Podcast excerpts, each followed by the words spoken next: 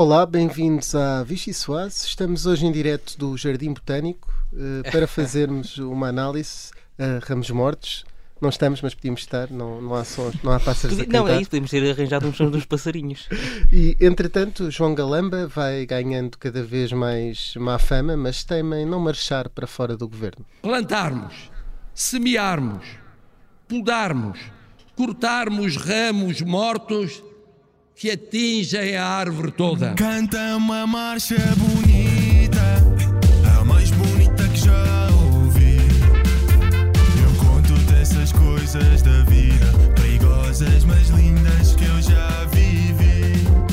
foco não é responder a críticas, é executar o meu trabalho. É nisso que eu estou empenhado e é isso que eu continuarei a fazer. Eu não falava para nenhum caso específico, pontual. Eu não vou, obviamente, entrar em considerações hermenêuticas sobre botânica e vitivinicultura. Portanto, essa parte eh, espero que percebam. Depois do ramo morto neste governo. Não era o que mais faltava.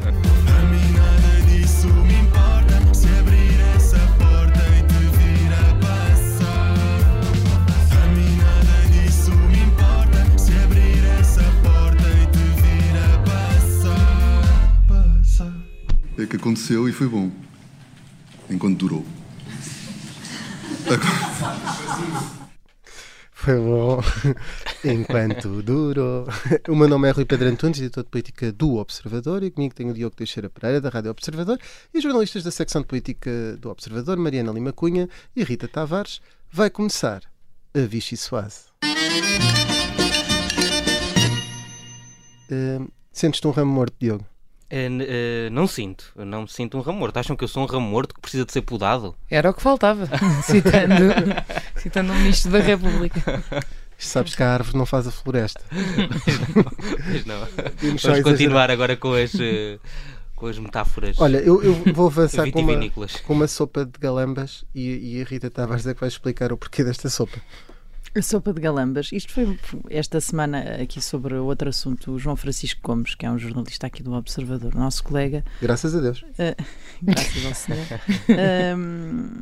te- teve esta curiosidade de fazer uma pesquisa ah, hum, na Infopédia. Ele é especialista em pédias. Isto é para as pessoas eh, perceberem que nós aqui só fazemos jornalismo do bom com Sim. fontes. Mas foi engraçado porque acabou por descobrir que na- no mês de, de maio a palavra mais pesquisada foi galamba. Eh, e nesta Palavra do ferramenta. ano. E portanto isto é, cu- é curioso. Os portugueses andam a querer perceber. Galamba, só ouço falar de galamba, mas afinal o que é isto do galamba? Hum, e, e, e- e o que é que ele descobriu? Descobriu, foi pesquisar, mas bem, o que é que é galamba? E descobriu que é um adjetivo eh, ou nome feminino, dependendo da, da, da, da forma como, como é usado, eh, que, hum, da botânica. Full o que nos circle. deixou, sim, o que nos deixou eh, muito realizados. Então, eu vou dizer, vou só explicar aqui. galamba diz-se de, de ou variedade de amêndoa algarvia, de casca dura e miolo elíptico alargado de tonalidade clara. Eh, Casca dura. acho que é capaz de dar uma boa sopa com trava à amêndoa. É uma, um Ah. creme de amêndoa. Sim. Sim, é um creme de amêndoa. Eh, no caso de galamba, amarga. eh, porque Mas dura, porque de facto custa a partir. custa, custa, custa tirar este esse amargo da boca, não é? Porque João Galamba apareceu esta semana de peito feito para o Presidente da República, o que é sempre curioso. O João Porfírio, eh, fotojornalista aqui do, do Observador, hum, fez uma fotografia que, que diz tudo, não é genial. É uma fotografia da, da- no 10 de junho em que João Galamba está a olhar com um ar. Eh, eu classificaria de, de ameaçador, não sei o que Quase sim. desafiador. Que é que sim. Tinha Sim. medo se, olhar, Sim. daquela para, maneira. para, para o Presidente da República eh, durante a cerimónia do 10 de junho e, e- e- e é uma fotografia que vale por este mês inteiro, não é? Podemos escrever mil textos e Só depois há falta ali aquela uma imagem, bicicleta para. há aquela imagem absolutamente reveladora daquilo que é João Galamba, que é a pessoa que António Costa, o Primeiro-Ministro, protegeu e que manteve no governo, apesar de tudo, que, que é um momento, é um elemento que acabou por fragilizar eh, o governo naquela que é uma imagem de, de credibilidade, de confiança que o governo desejaria ter. E, e que apesar disso tudo, quando surge para falar no seu caso, eh, em vez de ficar pela primeira frase, que era aquela que eu acho que é expectável nestas circunstâncias, que é estou aqui e vou continuar a trabalhar, e ponto final, hum, não consegue eh, conter-se, não é? Tem ali um problema de contenção e, e, e, at- e atira ao Presidente da República com esta questão de ai, não, não estou aqui para falar de botânica, que é um bocadinho quase ridicularizar aquilo que o Presidente da República disse, não, não leva a sério, não sei. Acho que se calhar é arriscado para E João Galamba dele, é? entrar E nesta ridicularizar o próprio nome dele. Entrar nesta, entretanto. entrar nesta, nesta senda com Marcelo Rebelo de Souza, a coisa já não estava fácil. Uh, não sei onde é que João Galamba quererá chegar com isto, uh, mas sei que António Costa uh, ganhou aqui um problema no, in- gigante no último mês. E é curioso porque, de facto, a vaia nos últimos 10 de junho não é normal, porque normalmente as pessoas que estão a assistir eh, respeitam o momento, a solenidade, Uhum. eh, a parte institucional. E quando disseram agora aproxima-se das tropas em formatura, Hum. o Ministro das Infraestruturas, João Galamba. Foi, foi interessante. Também diria que é uma falta de tato levar João Galamba neste momento a uma cerimónia destas, mas. uh, Não, ele aí- depois eh, aí, veio dizer ao, ao, ao Expresso, ou alguém foi dizer ao Expresso que. eh, Por causa lá da eletrificação da Não, sim, que tinha sido a Comunidade Intermunicipal do Douro. Mas mesmo isso foi a Comunidade Intermunicipal do Douro há uns meses que o convite foi feito. E depois de, de- destes meses todos, João Galamba aceitou o convite, mas quer dizer, pelo meio aconteceram uma série de coisas. Eh, inclusivamente a, a não eletrificação ou a eletrificação excessiva eh, do Ministério das, Infra- das Infraestruturas com, com, aquela, com todo aquele espetáculo que lamentável que aconteceu. Eh, e, e, portanto, João Galamba não percebeu que, como diria o seu antigo quase guru, pelo menos entrou na cota dele para deputado, José Sócrates, o mundo mudou. E, portanto, não, quando ele recebeu o convite, não era o mesmo ministro Uhum. que é hoje e, portanto, devia ter um bocadinho de tato. Eh, Só uma coisa que os tropas nisto não facilitam, eh, nós, no guião do, do cerimonial não estava confirmado João Galamba, estava ministros a confirmar.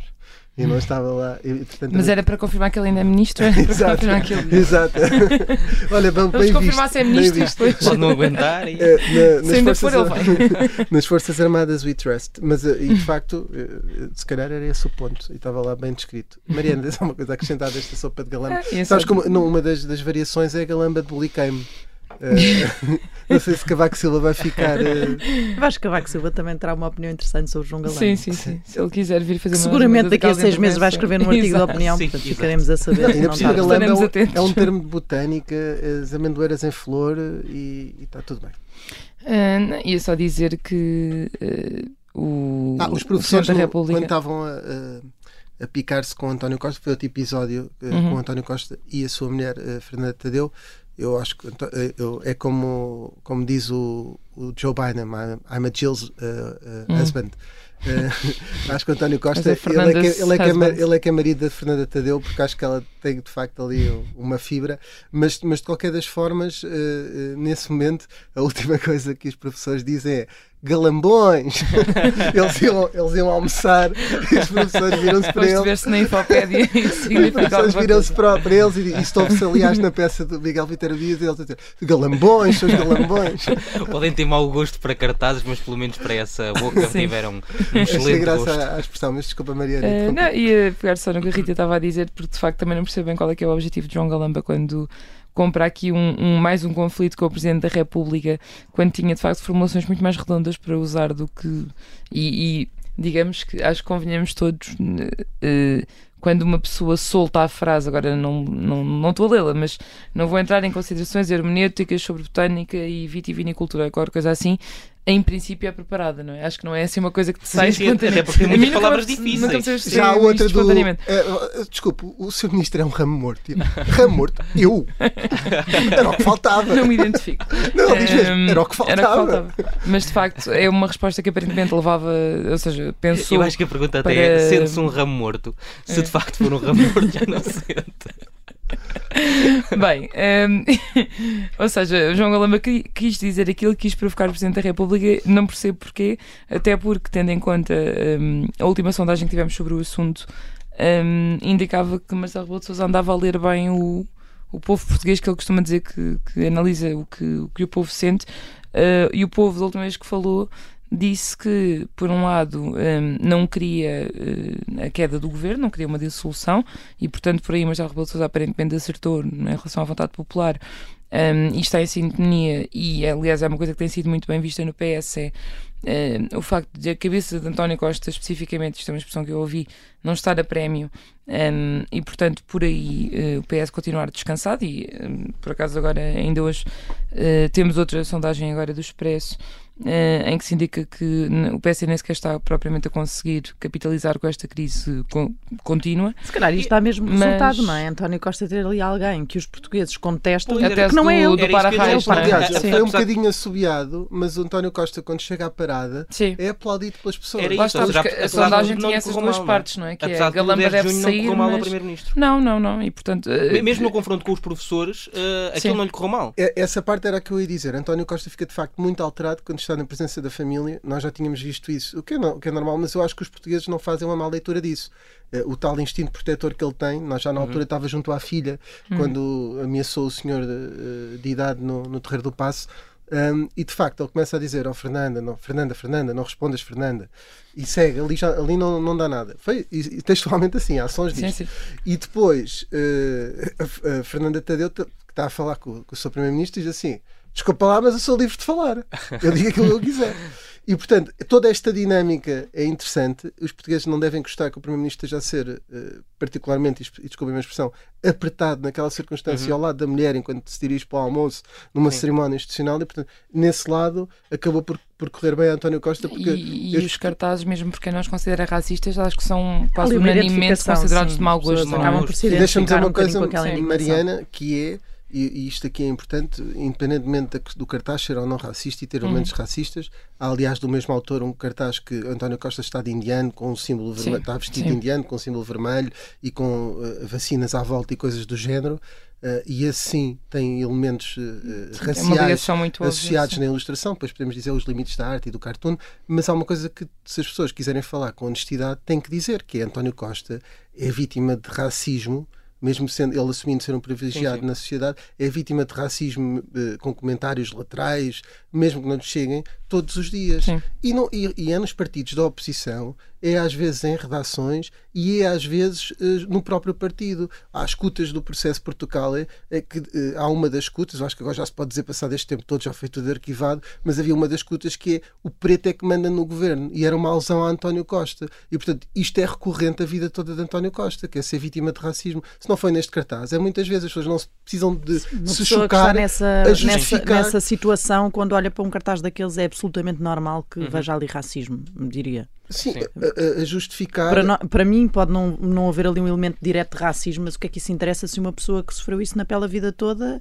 considera que há ali. sentiu isso, não é? E o ponto é esse, não, não vale a pena estar a justificar muito que António Costa não, não foi vítima de racismo, porque ele efetivamente é muitas vezes, e muitas vezes isso é utilizado como, Sim, todos como nós ouvimos essas ele. E, expressões portanto, quando- não é só isso, não, não é o principal do ataque político a António Costa, não é o racismo, mas também vem sempre lá. Quantas vezes expressões como, por exemplo, Moinhê não são utilizadas Sim. relativamente ao Sim, Primeiro-Ministro. eu acho que Portanto, felizmente essa em Portugal questão- no discurso político não é muito contagiado por isso, mas depois nós, acho que nós todos, na vida do dia a dia, quando, Ouvimos, sim. pá, quando entras num táxi, quando tens uma conversa no supermercado, não sei o quê, essas Faça-se expressões não sabemos quais é que estamos a falar. Ou, algum equilíbrio dos partidos com centro parlamentar, que de facto não há esse tipo de expressões Sim. ainda, eh, ou não há ainda, esperemos que não exista, mas nesse aspecto essa questão fica também. E vamos agora avançar eh, para ainda termos tempo, já temos pouquíssimo, para uma sopa que foi boa enquanto durou.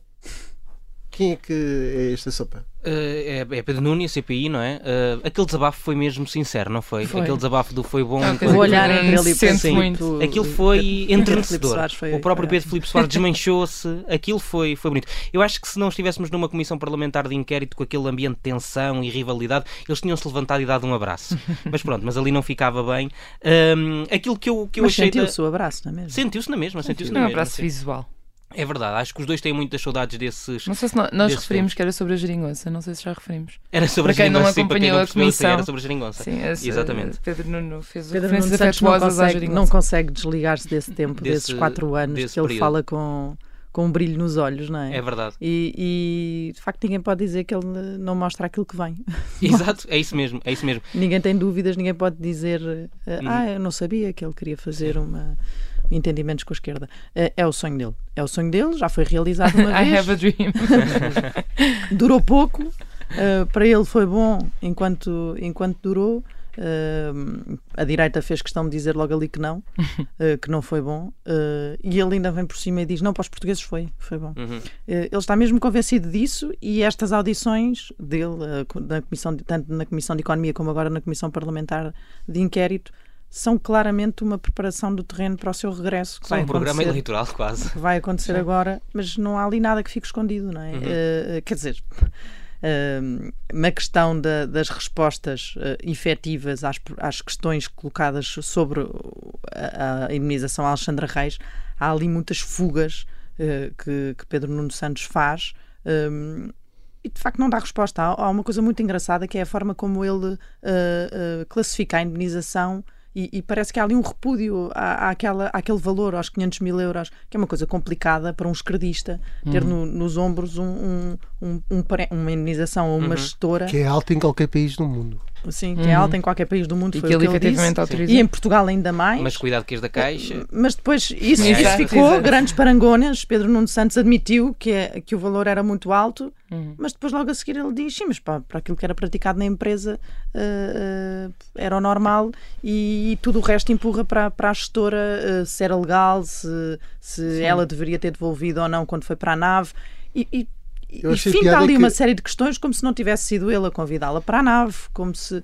Enfim, fica Sim, ali. e depois é António muito Costa- aquele estilo, ah, eu também não lhe liga a perguntar se pagou o IMI e o IRS. Sim. Quer dizer, não é bem Mas ele é questão. eficaz, né? ele é eficaz nesse, Sim, sim, nesse, sim, sim, no uso Eh, dessa- e ele responde aos apartes todos e isso depois dá ali Sim, uma. sim, mas- mas, tudo. eh, António, eh, António Costa tinha sugerido a certa altura que na Caixa Geral de Depósitos nunca tinha existido esses problemas, ou pelo menos alguém, a fonte próxima nessa altura. Eh, e na verdade, Pedro Nuno Santos ontem deu como exemplo que na Caixa Geral de Depósitos também se. eh, pessoas que não eram despedidas, que, que, não se, que, que se despediam, Despedidas sem verdade. justa causa. Sem justa causa também recebiam indemnizações chorudas, portanto aí também lateralmente pode ter sido uma. Embora, como vocês escreveram no, no vosso texto, me parece que há ali aquele respeito por António Costa, que mais do que isso é estratégico, Hum, não afronta ao líder. E, e acho que marca aqui também aquilo que- aquele, aquele pretende, que ele pretende vir fazer a partir de setembro no espaço documentário da SIC. Se alguém espera que ele venha uh, pi- uh, Mas- pegar-se com António Costa, não é isso que vai acontecer. Tem graça que ele nunca aqui assim. teve aquela reverência que a maior parte dos outros tem. Ele, eu, eu e o meu camarada António Costa. Eu e o meu camarada Estão no mesmo plano. Ele parece que também estão no mesmo plano. E- e- Há, há- há só aqui uma coisa que eu queria dizer muito rapidamente relativamente a isto, que é eu não tenho, não sei se a Mariana concorda ou não, que a direita e- tivesse sido especialmente agressiva Hum. nas perguntas a, a Pedro Nuno Santos. E isto faz pensar. Pedro Nuno Aliás, o deputado, o deputado do PSD, a determinada altura, quando estão a falar sobre o contacto com Frederico Pinheiro ah, na noite, não é? Parece que o, o- Pedro Nuno Santos diz: Larga o sim, sim, assunto. ah, Isso foi- assunto. liguei, Sim, não é? foi. Acho que foi dos nossos Mas maiores então, mas o que é que lhe suspeitos disse? na... Quando? Como? A que Sim. horas? Larga o assunto e mesmo nas questões Nós com o João Galamba levantar o dedo e ninguém, começar ninguém- a perguntar. ninguém vai a repique na questão de, Sim. de João Galamba e quando ele claramente eh, mostra que está eh, eh, que ficou chateado e que, Sim. e que tem ali um ajuste de contas a fazer com o João Galamba ninguém foi atrás enfim, não houve aí muita eh, eh, não sei se foi vontade não sei se isto tem estratégia e não sei se da parte da direita a estratégia não tem a ver com o facto Pedro Nuno Santos ser o elemento à esquerda que dá imenso jeito para fazer aquela clivagem entre esquerda e direita e aquilo que um lado pensa e o que o outro lado pensa e, e, e se da direita não se considera que Pedro Nuno Santos até poderia ser um líder do PS interessante para, eh, para essa direita poder recuperar ali algum centro. E, e ao mesmo tempo no Conselho Nacional do PSD, eh, Luís Montenegro, à mesma hora que falava Pedro Nuno Santos, atacou precisamente o, o, o antigo Ministro das Infraestruturas, quase com o mesmo grau de ataque que estava a atacar António Costa, e isso tem certamente uma leitura política. A primeira parte da Vista e Suave foi boa enquanto durou, mas termina aqui e voltamos já de seguida para a segunda parte.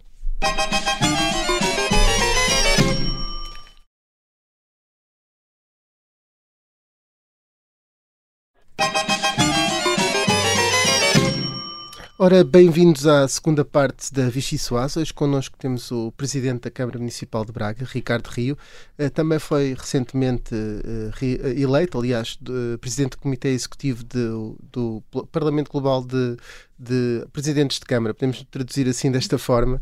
Eh, que tem mais de 60 autarcas de, de várias cidades do mundo, podemos dizer assim.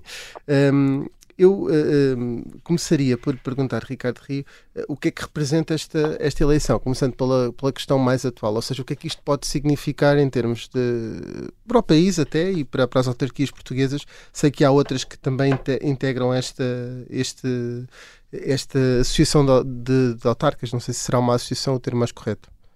Sim, é uma associação de adesão voluntária, antes de mais, obrigado pelo convite.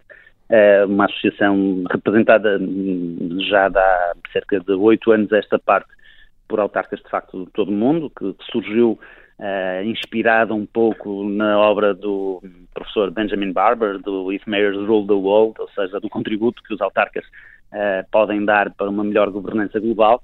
E, eh, e que ao longo destes anos tem, tem procurado de facto cobrir algumas das temáticas mais relevantes da agenda global, mas que depois só se podem materializar com um contributo muito forte das autoridades locais.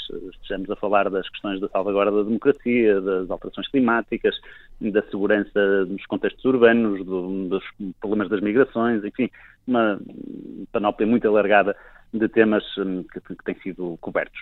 Hum, quanto à questão da relevância, eu julgo tudo aquilo que hum, até... É que até o Primeiro-Ministro, uh, que é insuspeito uh, de ser grande fã de autarcas do PST, enfim, pela, pela, pela, disputa partidária, muitas vezes isso não, não acontece, o felicitou, portanto, isto tem alguma importância. É um sinal de maturidade democrática, acho que isso, em todo o caso, além da, da, da relação pessoal bem melhor naturalmente que a política que eu tenho com, com o Primeiro-Ministro António Costa, uh, acho, acho que também demonstra que às vezes é preciso um bocadinho de sentido de Estado nestas coisas. Mas uh, ele Se calhar conviveram entre 2013 e 2014, 2015, ainda conviveram bastante como autarcas de duas das maiores autarquias do país. Se calhar tem essa relação daí ou não? Estou enganado. Sim, acho que o seu passado como autarca acaba por também valorizar esse mesmo aspecto, na medida em que ele próprio também teve várias responsabilidades internacionais, no Eurocities, no Comitê das Regiões, e, portanto, também melhor que ninguém pode perceber a relevância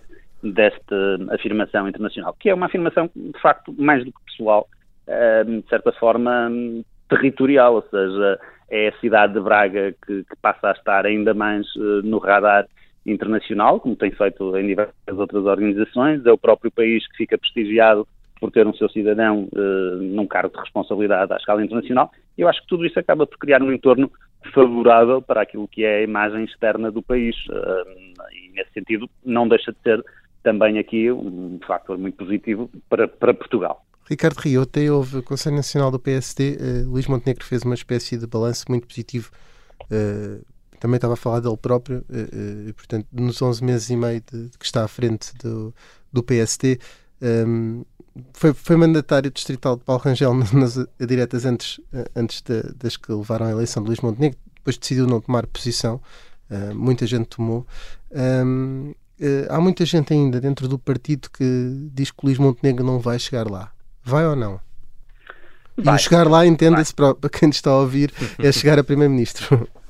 Não, acho que vai, acho que vai por, por, vários motivos. De facto, eu não tendo apoiado o Luís Montenegro na, na, em nenhuma das eleições diretas, aliás, em que ele, em que ele foi candidato, na esmagadora maioria dessas eleições assumi uma posição neutral, por razões de ordem diversa. Numa delas até estive com, com Paulo Rangel, nesse caso não era ele candidato, era o Rui Rio, na, nas eleições anteriores à, àquelas em que ele foi eleito, E, e, acho que não, não tendo esse, portanto, conflito de interesse ter sido um prescritor da sua eleição naquele momento, acho que ele tem feito um trabalho importante uh, de consolidação do, do, partido, de revitalização do partido, que obviamente vem de um, de um passado recente difícil, de, de, perda de capacidade de intervenção e de afirmação na sociedade portuguesa, de alguma perda de dinâmica das suas próprias estruturas e que, de uma forma paulatina, porque também não se conseguem, digamos assim, em passo de magia, de um momento para o outro, uh, construir soluções ganhadoras, uh, reconquistando essa capacidade mobilizadora interna e essa capacidade... Mas é pela sorte do momento uh, em que o, o, PS está cada vez mais frágil e, e o governo do PS... Não, não, há, há, as duas dimensões. Há méritos de Montenegro? Qual é, há, que é que acha que ele fez melhor neste, nestes 11 meses e meio? Acho que há um, elemento fundamental que é o da pacificação do próprio partido. Nós uh, vivemos um bocado em clima balcânico durante demasiado tempo. Acho que hoje, havendo, como dizia há pouco na sua questão, porventura pessoas que acham que não, não- ainda não ganharam essa confiança no líder ou não, não têm uma expectativa positiva em relação àquilo que possa ser o resultado, acho que pelo menos o partido eh, indiscutivelmente está eh, pacificado e, portanto, estamos com mais ou com menos força a remar todos para o mesmo lado. Isso é importante. É muito importante, diria, em qualquer organização e num partido mais ainda. Ah, e, por outro lado, acho que do ponto de vista da, da intervenção pública, tem, tem tomado posições eh, importantes. Tem, o PSD tem tido, como ainda recentemente o próprio eh, ex-presidente Cavaco Silva, fez questão de frisar na, na sua intervenção na Convenção de Base, tem tido uma postura construtiva em relação a algumas áreas. O caso da habitação é, diria, especialmente eloquente nessa matéria. O PSD apresentou um, um conjunto de propostas muito, muito consistentes. De, se Hum, calhar, Ricardo, deixa-me só, só interrompê-lo. eh, apesar de, de- dos méritos de Luís Montenegro que está a elencar, eh, ainda hoje temos a sondagem do, do Expresso que eh, indica que o PS ainda não está a conseguir recuperar, apesar desta crise no governo. Eh, acha que é mais seria mais fácil para Luís Montenegro derrotar Pedro Nuno Santos do que António Costa? Hum, isso acredito que sim, porque António Costa é, indiscutivelmente, e não é por facto de ter feito um elogio ah, na, na, na sua conta do Twitter, um político, de facto, um, com uma capacidade de sobrevivência extraordinária. Uhum. Veremos se Pedro Nuno Santos também se consegue, como se anuncia... Acho que Pedro Nuno Santos é mais frágil. regenerar, regenerar depois deste período difícil eh, para, para abrir expectativas para o futuro. Até acredito que sim, mas, mas em todo caso não deixo de considerar que António Costa seria claramente, ou será claramente um adversário mais difícil sempre do que, do que Pedro Nuno Santos. Mas eh, em relação a esta questão, e até pegando nesta questão da, da sondagem do Expresso, também temos que ter consciência que, de facto, eh, o contexto que nós vivemos ao longo já não apenas de semanas, mas quase de meses, é um contexto que não deixa de ser bastante difícil para a afirmação de uma alternativa. Nós eh, temos discutido muito em termos públicos e tem coberto completamente a agenda mediática todo esse, esse conjunto de casos e casinhos que fragilizam e muito o governo, que demonstram a sua incapacidade em muitas das áreas, que demonstram a incapacidade de alguns dos seus membros para integrarem esse mesmo governo, mas eh, que não abrem, digamos assim, espaço em termos de opinião pública para a afirmação de uma alternativa. Portanto, as pessoas neste momento sabem o que não querem, não perceberão ainda aquilo que, que querem para, para o futuro. E, Portanto, eu acho que é esse trabalho que tem que ser feito também pelo PSD, de demonstrar que eh, não é apenas por não se gostar do governo atual que se tem que mudar, é porque existe uma alternativa que vai garantir melhores soluções para o futuro. Mas a, a a legislatura deve ir até ao fim? Acho que sim. Neste momento não, não, não vejo motivos para, para provocar um- umas eleições antecipadas. Acho até eh, que até por força destas circunstâncias, umas eleições antecipadas porventura nos devolveriam a um passado recente de uma, uma espécie de geringonça 2.0, eh, porque independentemente do resultado que, que viesse a ocorrer, eh, provavelmente eh, teríamos uma, uma condições para, para uma contramaioria a poder ser, ser mais hum, relevante do que, uma liderança do, do PSD. Ont- Ontem esse Pedro Nuno Santos suspirou pelos tempos da geringonça. há quem gostasse. Eh, De facto, eu acho que não foi de facto um contributo muito positivo para o país e até pessoalmente eh, é daquelas coisas que nenhum político pode dizer. Eu prefiro claramente uma maioria absoluta, ou preferiria uma maioria absoluta do Partido Socialista, um modelo de geringonça, eh, que eh, o Partido Socialista aproveitasse essa maioria para tomar medidas que são necessárias para o país e que não seriam dependentes de concessões, às vezes despropositadas, Portanto, concorda com o Presidente da República eh, ter dado só um aviso e não, não ter avançado para a dissolução? Sim, acho- aliás, mesmo nessa matéria, eu acho que hum, também este, este tipo de avisos têm, têm que ser geridos com, com alguma, com alguma cautela para, para não se transformarem num argumento para que depois quem está a ser avisado possa ter atos de sobrevivência, como aquele que o Primeiro-Ministro teve quando decidiu manter o Ministro João Galamba no, no governo. Acho que se não tivessem havido tantos avisos do Presidente da República anteriormente, se calhar hoje o João Galamba já não seria ministro. É, é autarca, eh, se tiver que falar com o João Galamba, naturalmente terá que ter uma postura institucional, mas, mas não acha que quando estiver sentado à mesa está perante um ministro fragilizado, eh, quando estiverem a discutir assuntos da cidade de Braga? Não, no sentido em que, enquanto ele for ministro, é o ministro. Portanto, essa, essa é uma questão que, num diálogo entre o Presidente da Câmara e o ministro, nem sequer se coloca. Naturalmente, Mas do ponto de vista político é mais incompreensível que ele se mantenha como ministro. Eu acho que houve circunstâncias que, em condições normais, poderiam ter levado a que ele saísse do, do Executivo.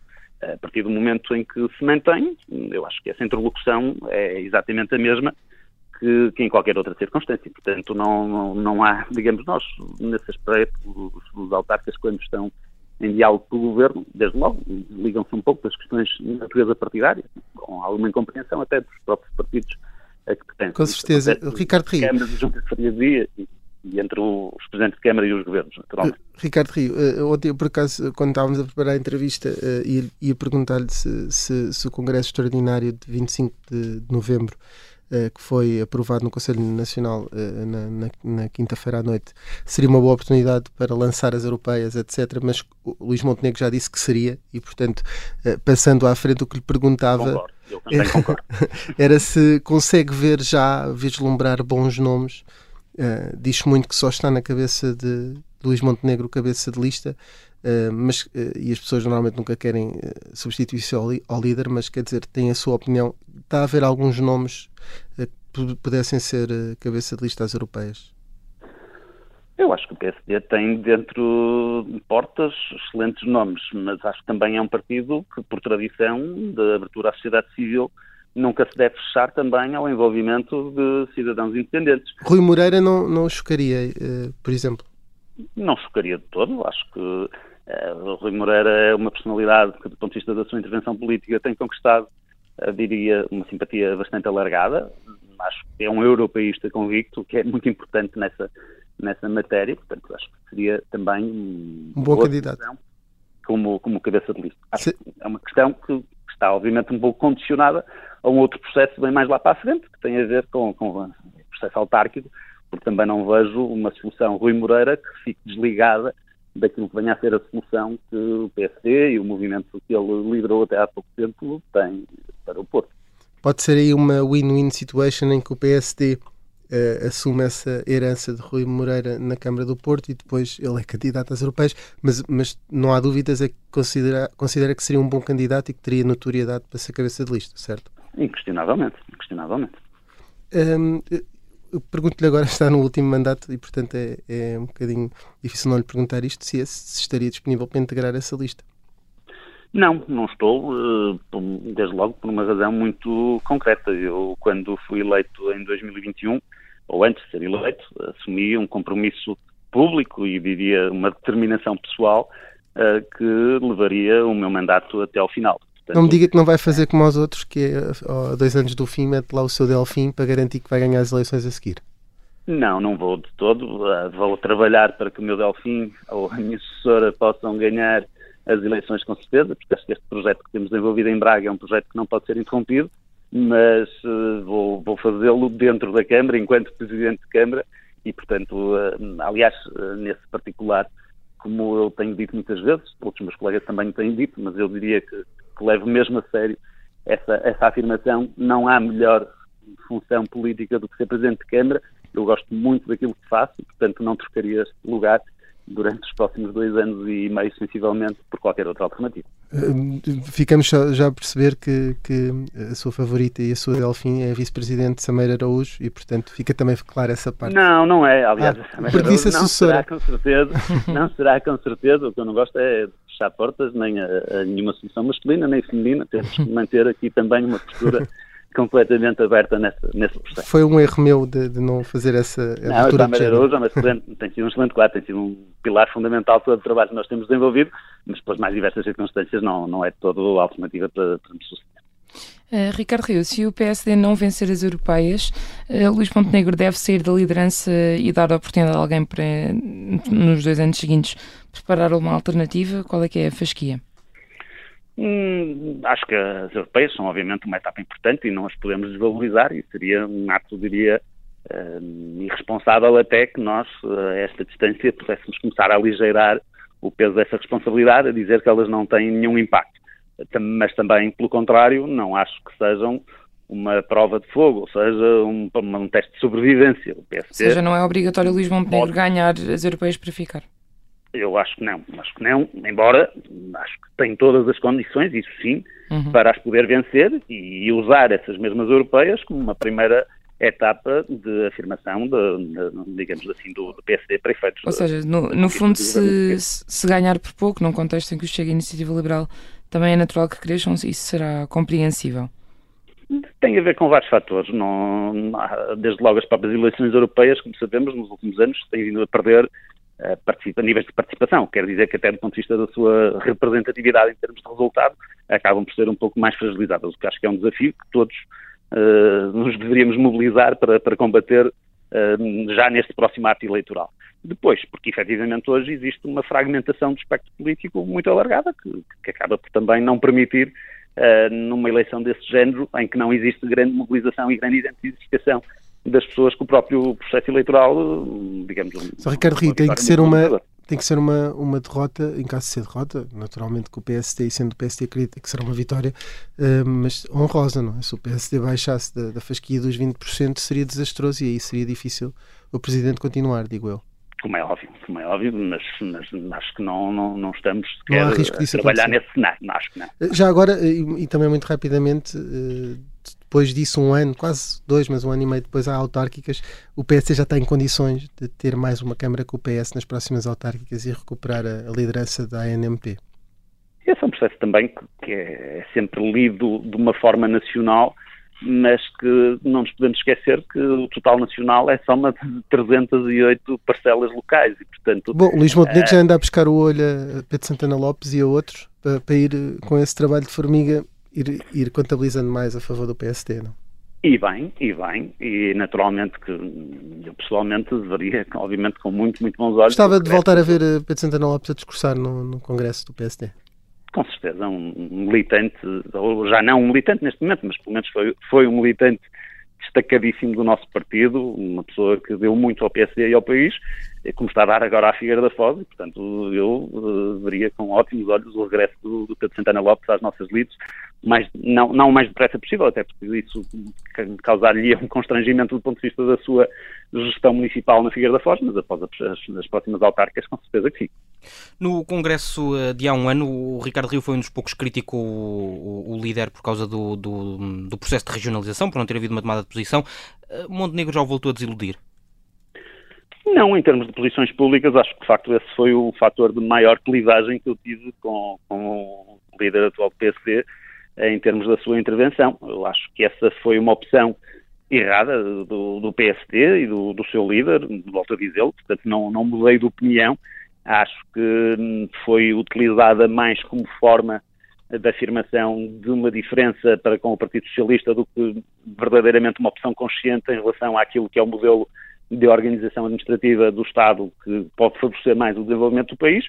Ah, mas pronto, a opção está tomada. Eu acho que neste momento o processo de regionalização, enquanto tal, está obviamente no congelador e é importante, e aí eh, volto a subscrever a opção que o Governo tem tido de avançar com este processo de reforço das competências das estruturas de coordenação regional, porque acabam por, de certa forma, concretizar alguns dos, dos objetivos e dos méritos da- do processo de regionalização, sem aquilo que é, digamos assim, a cereja no topo do bolo, que é a legitimação democrática dos órgãos que, que governam os Estamos, territórios. estamos a avançar rapidamente para o fim da, da nossa entrevista. Queria só fazer-lhe aqui mais uma pergunta sobre um tema paralelo, ahm, porque o Ricardo Rio é autarca, e queria perguntar-lhe se quando ah, vê as notícias eh, e, e ouve falar de casos como o Tutti Frutti, ah, se não fica envergonhado.